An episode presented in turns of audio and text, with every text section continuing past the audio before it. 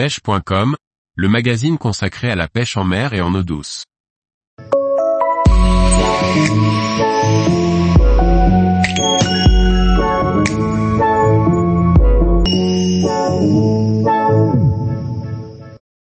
Pêche au flotteur, pourquoi mettre des plombs sur la bannière? Par Olivier Lalouf.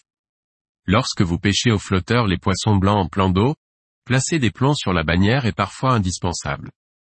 Cela permet d'avoir une bannière toujours tendue et ainsi de rater beaucoup moins de touches. Les plombs de bannière permettent de parfaitement immobiliser le flotteur, mais aussi lèche.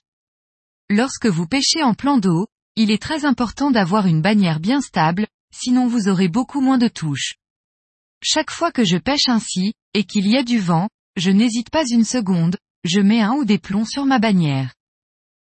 Ma bannière est courte et mesure en général 30 cm et je mets alors deux plombs numéro 9, l'un 10 cm au-dessus du flotteur et l'autre encore 10 cm au-dessus. Ensuite, il faut maintenir le sion bien à l'aplomb du flotteur et les plombs au-dessus de la surface. Ainsi, la bannière ne sera pas soumise aux effets néfastes du vent et ne risque pas de se balancer. Vous pourrez visualiser la moindre petite touche et votre ferrage sera d'autant plus efficace. Pour cela, il vous suffit de lever la canne pour piquer le poisson et vous aurez très peu de loupés. Bien sûr, si le vent est très fort, il faut utiliser une bannière un peu plus longue et un autre type de montage. Ainsi, j'opte pour une bannière de 50 cm sur laquelle je place les plombs de manière un peu différente. À environ 12 cm, je place un groupe de trois plombs numéro 9 et je contrôle cette masse en la maintenant au ras de la surface juste à côté et très légèrement au-dessus du flotteur.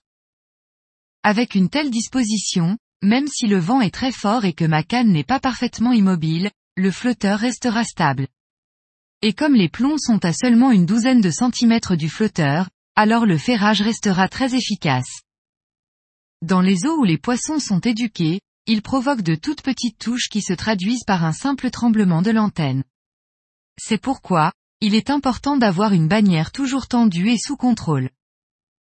L'amorçage se fera à la mini-coupelle dans tous les cas, avec des micro-pelets. La mini-coupelle permet un amorçage hyper précis et les micro-pelets de cibler nos poissons de fond. Avec votre flotteur placé dessus permettra de piéger nos partenaires de jeu. Pour les èches, pas de complications, je n'en utilise qu'une. Un simple pelet mou sur l'hameçon fera succomber les plaquettes, brèmes, carassins, carpes et carpeaux ainsi que les tanches.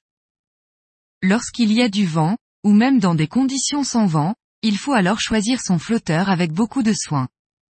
Il faut qu'il dispose d'un corps assez trapu. Avec sa quille métallique, il doit rester bien stable même en présence de vagues ou de courants de surface. Son grammage sera en fonction de la profondeur et de la force du vent. Dans beaucoup de cas, il est important d'utiliser des plombs sur la bannière.